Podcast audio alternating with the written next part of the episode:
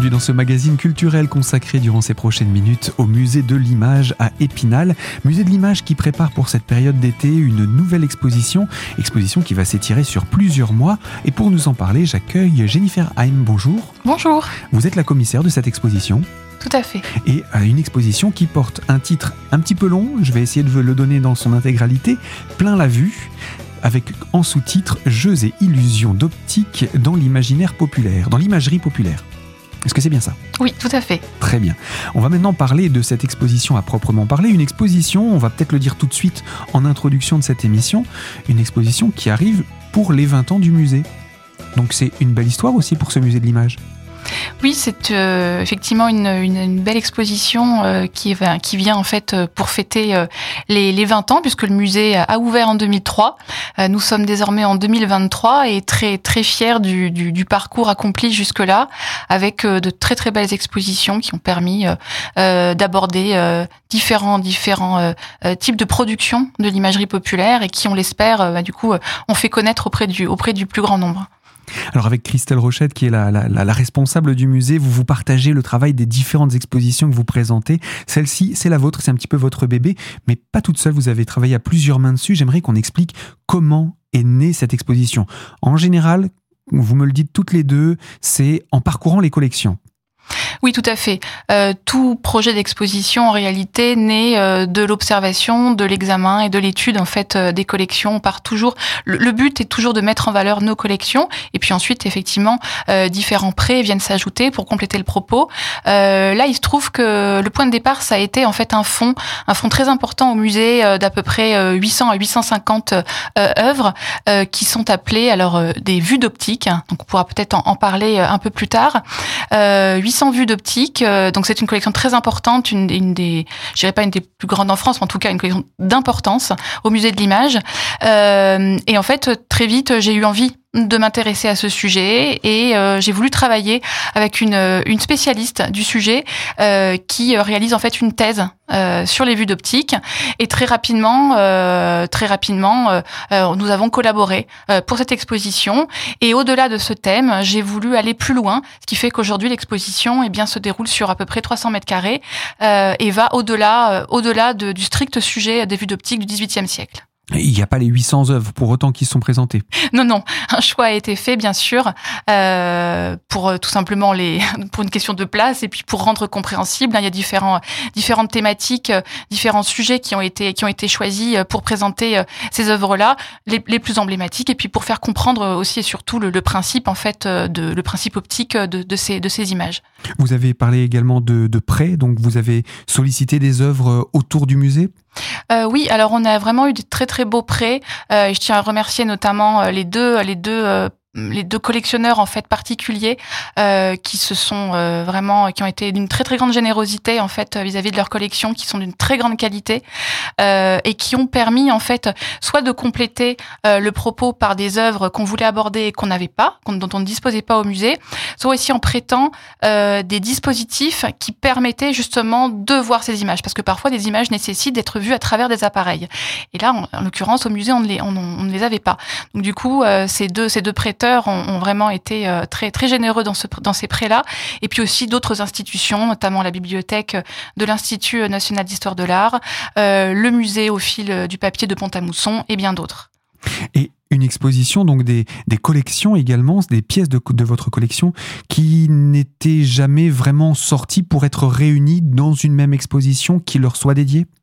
Oui, en fait, euh, si je prends l'exemple euh, euh, des planches d'ombre chinoise, par exemple, qui font partie de l'exposition, hein, qui font partie intégrante du propos, eh bien, il y avait déjà eu une exposition qui leur avait été consacrée entièrement, à part entière, hein, en 2016. Là, elle se retrouve euh, dans un ensemble beaucoup plus vaste, euh, et donc jamais, jamais ces, ces pièces-là n'avaient été réunies effectivement euh, dans un propos du coup structuré, et certaines n'ont n'avait quasiment jamais été même montré dans d'autres structures, dans d'autres expositions. Euh, par exemple, on rassemble la quasi-totalité. Alors, je vais vous dire le terme, c'est un peu compliqué. Euh, en fait, c'est justement ça l'intérêt de, la chose, c'est que c'est complètement tombé dans l'oubli, c'est-à-dire qu'on a des planches de feu pyrique. Euh, c'est une forme d'illusion d'optique en fait qui n'a jamais été euh, euh, vraiment étudiée à part entière et qui du coup là a une très belle place dans l'exposition. Donc ce sera l'occasion de la découvrir. Et vous nous avez parlé de vue d'optique. Alors, est-ce qu'on peut entrer un petit peu dans l'explication de ce dont il s'agit? Avec illusion d'optique, j'imagine qu'on commence à avoir un petit aperçu, mais je vous laisse nous l'expliquer. Oui, c'est une production euh, très très spécifique. Euh, ce terme, en fait, a été forgé par les, des éditeurs parisiens de la rue Saint-Jacques. En fait, c'était des éditeurs d'imagerie semi-populaire, dirons-nous, euh, à Paris dans la deuxième moitié du XVIIIe siècle. Et en fait, ce thème a été forgé pour désigner en fait des vues qui sont très très souvent des vues, le plus souvent qui sont topographiques, qui représentent des vues de paysages, des vues euh, de d'architecture, d'intérieur d'église, etc. Et qui sont construites de façon à accentuer en fait l'effet de perspective et de profondeur. Donc déjà en elles-mêmes, elles ont un effet quand même de, de profondeur assez assez fort. Euh, mais là, ça ne s'arrête pas là puisqu'en fait l'illusion euh, fait que vous, vous deviez en fait les regarder à travers des appareils optiques qu'on appelait soit des boîtes d'optique, soit des Alors le terme est un petit peu barbare, euh, mais c'est un appareil qui disposait d'une lentille et d'un miroir et qui vous permettait en fait de, en fait c'est une, lentille biconvexe qui vous permettait d'avoir un effet en fait de, perspective, voire même de relief. C'est un petit peu l'ancêtre de la stéréoscopie. Vous savez, ces vues, ces doubles vues que vous voyez dans des appareils, qui vient après, hein, qui vient au, au 19e siècle. Et alors, disons que c'est l'ancêtre. Euh, vous n'avez pas l'effet aussi fort, mais il faut c'est toujours une question de contexte et c'est ça aussi qu'on veut qu'on veut euh, faire transparaître aussi dans l'exposition, c'est que il faut vraiment imaginer qu'un effet aujourd'hui qui nous fait presque un petit peu sourire parce que c'est pas un effet de de 3D de troisième dimension comme on a aujourd'hui, mais à l'époque c'était complètement bluffant en fait, c'était stupéfiant. Mhm, oui, c'était la première fois qu'on voyait ça, j'imagine. Jennifer Haim, je rappelle, vous êtes commissaire de l'exposition du musée de l'image à Épinal, euh, exposition plein la vue, et on va se retrouver dans quelques instants pour poursuivre autour de ces jeux d'illusions d'optique, jeux et illusions d'optique, qui sont programmés donc en exposition à partir du 7 juillet et jusqu'à la fin de l'année. A tout de suite sur cette antenne pour la deuxième partie de ce magazine.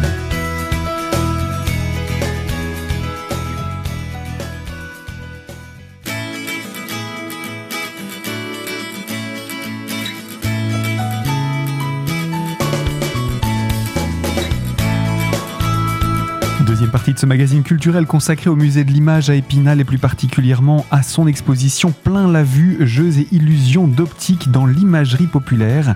Une exposition qui se tiendra à partir du 1er juillet prochain et jusqu'au mois de janvier. Donc on aura quand même le temps de l'observer autour des 20 ans du musée de l'image. Nous sommes en compagnie de Jennifer Haim, commissaire de l'exposition, pour euh, nous donner encore quelques détails sur cette exposition et en parler il y a quelques instants de cela, de ces, justement ces illusions d'optique à la façon d'un kaléidoscope qui était euh, un petit peu à ce qui va faire que plus tard on aura tout ce qu'on a en 3D, etc., en faisant évoluer les techniques bien entendu bah, disons que, on va dire que ce sont les premières émotions de représentation illusionniste de la trois dimensions euh, à travers des, appareils.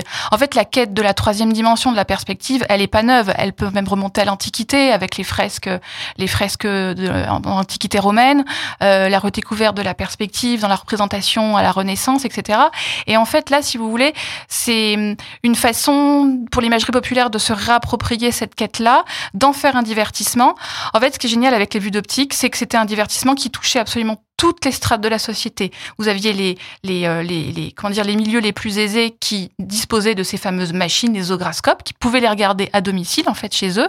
Et puis, en fait, le peuple aussi, dans le même temps. Il n'y a pas eu vraiment de décalage, parce qu'en fait, les colporteurs, euh, les marchands ambulants, certains avaient des boîtes d'optique sur le dos, les installaient sur les places des, des, foires, des villages. Et ensuite, moyennant une petite piécette, euh, eh bien, on avait le droit de regarder à travers la lentille et de se plonger dans des, dans des univers absolument euh, fascinants. Ça pouvait être un paysage une, une, simple, une simple vue de campagne euh, qui était tout à fait familière euh, aux observateurs. Ça pouvait aussi être les pyramides d'Égypte ou des contrées hyper exotiques euh, comme la Chine, etc. Très souvent avec des, visions assez stéréotypées qui nous font sourire aujourd'hui. J'invite à venir voir la représentation des pyramides d'Égypte qui n'est pas du tout conforme à la représentation évidemment de, à la réalité. Euh, mais si vous voulez, ça a contribué à, créer une sorte de, de paysage imaginaire commun. Et puis on s'éloignait un petit peu du côté kaléidoscope où c'était juste un jeu de miroir pour faire quelque chose d'un petit peu psychédélique. On était vraiment dans une représentation de quelque chose plus ou moins réel, mais qu'on voulait faire découvrir. Oui, disons que on est, on est, on est censé.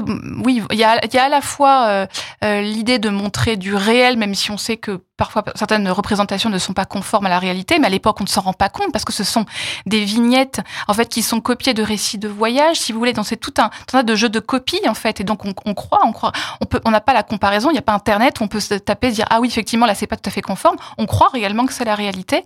Et puis il y a, il y a ce divertissement qui fait que vous êtes plongé, et notamment les boîtes d'optique qui sont vraiment des boîtes dans lesquelles vous plongez votre, enfin, vous plongez votre regard à travers la, lentille, et vous êtes, vous êtes, vous avez le regard enfermé en fait. Contrairement aux ograscopes, vous êtes vous êtes encore euh, c'est ouvert en fait. Et il faut imaginer qu'il y avait aussi des effets de lumière en fait derrière. Vous pouviez tout plonger dans l'obscurité. Vous allumiez des bougies derrière et en fait les, les vues d'optique étaient étaient perforées à certains endroits, étaient euh, décorées à l'arrière en fait de papier coloré et plus ou moins transparent et vous aviez des effets nocturnes absolument magiques. Eh bien, ce sera à venir découvrir pour certaines d'entre elles, en tout cas dans le cadre de cette exposition. Mais avant cela, on va parler du travail que vous avez fait pour justement les sélectionner, pour les, les, les préparer, les apprêter. Je ne sais pas quel est le terme exact. Et vous n'étiez pas seul, c'est un travail à quatre mains? Euh, oui, pour cette partie-là, effectivement, donc très rapidement, euh, donc comme je disais, cette partie sur les vues d'optique, c'est presque imposé. Hein, J'avais vraiment envie de, de, de, monter une exposition sur le sujet. Euh, je me suis rapprochée de Johanna Daniel, qui est chargée d'études et de recherche à l'Institut national du patrimoine et qui réalise donc une thèse sur le sujet. Et puis très vite, on a échangé sur sur le sujet. elle a vu dans quelle mesure, en fait, sa partie à elle sur les vues d'optique allait s'insérer dans un propos plus général sur les jeux et les illusions d'optique dans l'imagerie populaire. Donc la partie sur les vues d'optique en fait concerne le XVIIIe siècle, hein, la deuxième moitié, et puis ensuite euh, euh, vient toute la partie sur le XIXe siècle qui est différent parce que le contexte est différent. Mais du coup, on aura les deux périodes dans le cadre de l'exposition. Tout à fait, oui, oui. C'est un parcours, euh, un parcours qui est, en tout cas, là, en l'occurrence, chronologique. Même si ensuite, euh, même si moi, ma façon d'avoir, euh, d'avoir construit les choses était beaucoup plus, euh, euh, je dirais pas thématique, mais disons que j'ai voulu proposer aux visiteurs un parcours faisant appel à sa sensibilité visuelle. C'est-à-dire qu'on n'est pas uniquement dans la théorie et où on va le, les, les, les, assommer de, de connaissances pour les instruire, etc. En fait, je voulais construire un parcours en fonction des différents types d'effets. Donc en fait, il se trouve que au rez-de-chaussée, il se trouve que ça, ce sera à cet endroit-là. Euh, les vues d'optique correspondent à l'effet de perspective et de profondeur. Et puis ensuite, on passe à des illusions, à des jeux d'ombre et de lumière, à des illusions de mouvement, à aussi ce qu'on peut appeler des images dites ambiguës, des images doubles. D'ailleurs, euh, je tiens à dire que les, les devinettes d'Épinal, les fameuses devinettes d'Épinal qui sont tant aimées, euh, se trouvent dans l'exposition parce qu'elles sont envisagées en fait comme des illusions d'optique à proprement parler.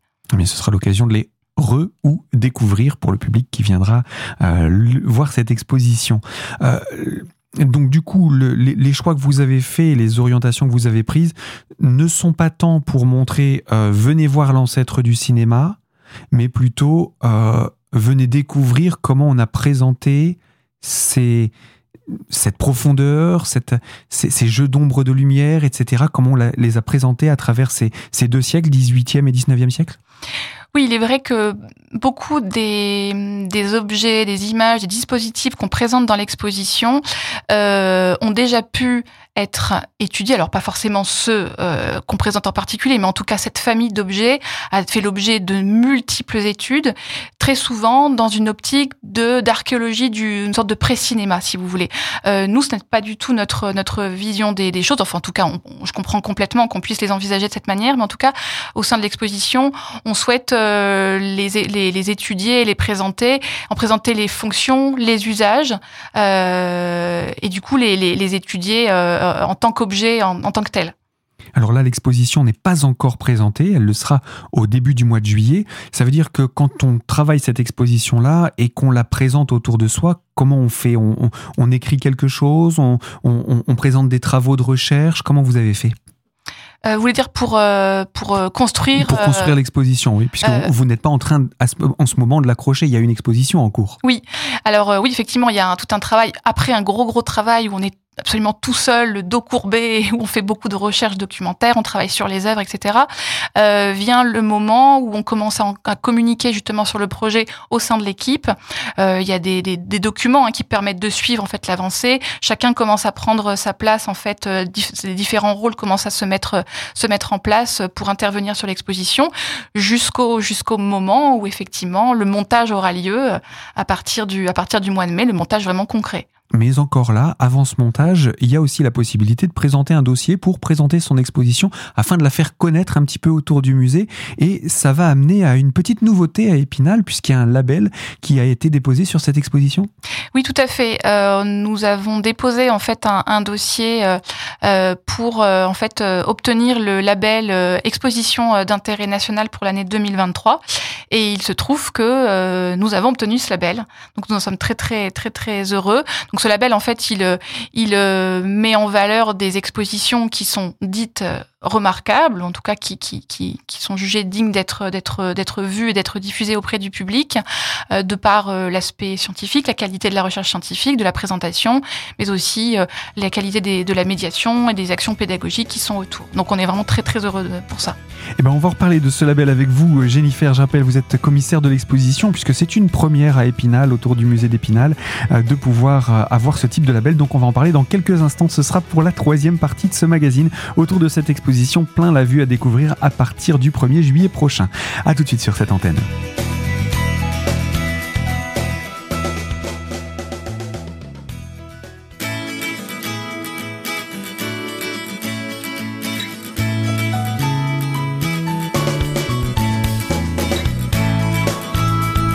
Troisième partie de ce magazine culturel consacré au musée de l'image à Épinal et en compagnie de Jennifer Hein, commissaire de l'exposition Plein la vue, jeux et illusions d'optique dans l'imagerie populaire. Une exposition qui sera à découvrir à partir du 1er juillet prochain au musée spinalien. Et on parlait de ce label qu'a obtenu euh, cette exposition et c'est la première fois que le musée spinalien obtient ce label pour une exposition. Non pas que les autres étaient de mauvaise qualité, peut-être qu'elles n'ont pas été présentées, mais en tout cas celle-ci a obtenu ce label. Oui, non, loin de là. Hein. Il se trouve que celle-ci l'a obtenu parce que parce qu'un dossier euh, a été euh, a été déposé, euh, que que. Mais, mais il y a très peu d'expositions qui obtiennent ce label. C'est pas dans tous les départements, chacun peut en obtenir une. Oui, je crois que c'est à peu près une vingtaine de musées par an ou peut-être une grosse vingtaine. En tout cas, dans le Grand Est, nous sommes deux musées à l'avoir à l'avoir obtenu. Donc effectivement, on peut profiter de, ce moment de plaisir, de savoir qu'on a une, une exposition qui a obtenu ce, ce label. On va rappeler le nom de ce label? C'est le label Exposition d'intérêt national. Donc à venir découvrir hein, cette exposition. Et vous l'avez dit, pour pouvoir obtenir ce label, il y a aussi des actions pédagogiques à mettre en place. Alors je ne vais pas vous demander d'être exhaustif parce qu'elles sont encore en construction, vu que l'exposition va avoir lieu jusqu'au mois de janvier prochain. Mais quelles sont les, dynamiques que vous avez déjà prises? En fait, je dirais que la première des médiations, en fait, ce sont, bah, ce sont les œuvres en elles-mêmes. C'est-à-dire que euh, L'idée, comme je vous le disais, c'était de présenter, de proposer un parcours, euh, un parcours euh, euh, sensoriel. Et en fait, euh, ce qu'on ce qu'on ce qu'on espère, ce qui, ce qui euh, pourra fonctionner auprès du public, c'est qu'en fait, il pourra expérimenter les différents, les différents dispositifs, soit avec euh, les, les, objets d'époque, à travers des vitrines, bien entendu, ou même de la manipulation avec des facsimilés, et lorsque, ce n'est pas possible, des présentations de vidéos. Et en fait, pour moi, c'est déjà la première des médiations, la qualité justement de la présentation, qu'elle puisse avoir une sorte d'interactivité avec le visiteur. Et puis à côté de ça, bien sûr, il y a un nombre d'outils, on va dire un peu traditionnels que nous que nous développons pour chaque exposition, euh, des carnets d'exploration pour les plus petits, et puis euh, beaucoup de visites guidées bien sûr, et, et puis euh, toute une toute une programmation culturelle qui va venir en plus, notamment ce qu'on appelle une foire aux illusions avec différents ateliers qui vont être proposés. Enfin, il y a beaucoup beaucoup de, et des conférences aussi, deux conférences qui seront qui seront très attendues, notamment une par Johanna Daniel sur les vues d'optique. Ce sera vraiment une occasion très très intéressante de découvrir ce sujet et encore d'autres actions qui sont en train d'être mises en place. Voilà, en tout cas pour, ce, pour ce, ces actions pédagogiques, je, vous m'aviez expliqué aussi que c'était l'occasion de reprendre un petit peu de, de, contact et de collaboration avec les ALLES. Oui, tout à fait.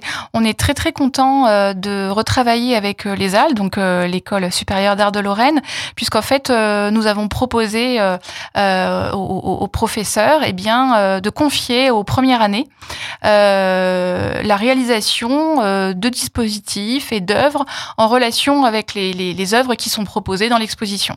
Donc ils sont venus les voir, ils ont pu les voir avec un peu de primeur du coup? Ils les ont vus alors pour une, une, une certaine partie d'entre eux, euh, enfin en tout cas de, des objets, euh, ils les ont vus, ils ont eu droit à des présentations, diverses présentations, on s'est rencontrés à plusieurs reprises, et ensuite, euh, effectivement, euh, sous la conduite des, de, leur, de, leur, de leurs enseignants, de leurs enseignants, ils ont, ils ont commencé à réaliser des, des pré-maquettes, des maquettes, jusqu'à la réalisation finale, et une, une, certaine partie, une sélection d'entre eux, du coup, sera présentée dans les salles parfois en, en, dialogue direct avec les œuvres anciennes, euh, dans un espace dédié aussi. Et puis, euh, ils seront aussi publiés, euh, ils seront publiés dans le catalogue qui va sortir à l'occasion de l'exposition. Eh bien voilà, vous m'avez devancé, il y aura aussi l'édition d'un catalogue donc pour cette exposition. Oui, donc un catalogue d'exposition qui sera qui sera relativement fourni, hein, qui proposera une sélection des œuvres présentées dans l'exposition, et puis qui va prendre, si vous voulez, qui va s'intéresser à certains sujets, qui va les développer, qui va aller beaucoup plus loin. Une exposition, c'est toujours faire des choix en réalité, notamment dans les informations qu'on délivre aux visiteurs. Euh, comme je disais, on n'assomme jamais les visiteurs de tas de euh, faire une exposition. Enfin, disons que visiter une exposition, c'est toujours une expérience un peu particulière. On est debout, il y a beaucoup de textes à lire, parfois on est accompagné d'enfants, donc on n'a pas une attention soutenue sur tout. Donc on, nous, on essaye toujours de ne pas assommer les visiteurs de trop de textes qui sont assommants et qui finissent par ne plus être lus. Euh, et donc du coup, il y a le catalogue d'expositions qu'on peut feuilleter, agréablement euh, euh, installé dans son fauteuil. Donc je vous invite à, vous le procurer, d'autant plus que euh, on a bénéficié du coup de la collaboration de, spécialistes vraiment éminents sur les sujets. Bien, voilà pour ce, catalogue. Quelque chose de plus à dire, ça va être les aspects pratiques de cette exposition. Je vais vous laisser en rappeler le titre cette fois-ci. Alors oui, donc c'est l'exposition Plein la vue, euh, jeux et illusions d'optique dans l'imagerie populaire. Et elle sera visible à partir de quand? Elle sera visible à partir du 1er juillet 2023 jusqu'au 7 janvier 2024. Et là encore, je crois qu'il y a un petit jeu sur les dates. Tout à fait, je vous laisse le deviner. On laissera le soin aux auditeurs de le découvrir. Euh, pour en savoir davantage sur euh, l'exposition, celle-ci ou euh, le reste des activités et les actions pédagogiques et culturelles du musée, où est-ce qu'on peut se renseigner? Alors, vous pouvez vous renseigner tout simplement par téléphone au 03 29 81 48 30 et bien sûr sur notre site web euh, muséedelimage.fr ainsi que sur nos réseaux sociaux, Facebook, euh, Instagram, YouTube, etc. Alors, on va terminer sur quelque chose d'un petit peu plus personnel. C'est la deuxième exposition de laquelle vous êtes euh, commissaire. Après l'exposition sur le loup, quels ont été vos retours sur l'exposition du loup? Alors, euh, bah, je suis très contente de vous dire que les retours ont été euh, ont été vraiment très très bons. Déjà euh, en interne, j'ai eu l'impression que l'équipe avait vraiment beaucoup apprécié en fait travailler sur sur ce sujet. Surtout que voilà, c'est une exposition qui a plutôt bien marché auprès du grand public, une fréquentation qui avait considérablement augmenté grâce à cette exposition, le développement de, de différentes actions qu'on avait plus mis en place. et donc voilà, c'est vraiment vraiment une très, en tout cas, j'étais vraiment très très contente de mener à bien ce projet. Et avec le label qu'obtient cette nouvelle exposition plein la vue, je vais la réduire simplement à ça, excusez-moi, euh, eh bien on espère que le public va répondre aussi. J'espère aussi de, tout cœur. En tout cas, euh, nous faisons tout pour euh, créer une exposition qui, qui plaise vraiment au plus grand nombre. Eh bien, on va souhaiter le meilleur à cette exposition. Je rappelle, Jennifer Haim, que vous êtes commissaire de cette exposition au Musée de l'Image à Épinal. Et puis, je vous dis à très bientôt pour pouvoir la découvrir et puis annoncer les actions pédagogiques que vous allez mettre en place. Merci beaucoup, à bientôt. Fin de ce magazine. Et quant à vous qui nous écoutez de l'autre côté de la fréquence, je le rappelle, ce magazine est à retrouver dès aujourd'hui en podcast sur notre site internet, dans les podcasts bien entendu, et la rubrique L'invité. Et quant à moi, je vous dis à très vite sur cette fréquence pour évoquer une toute nouvelle thématique.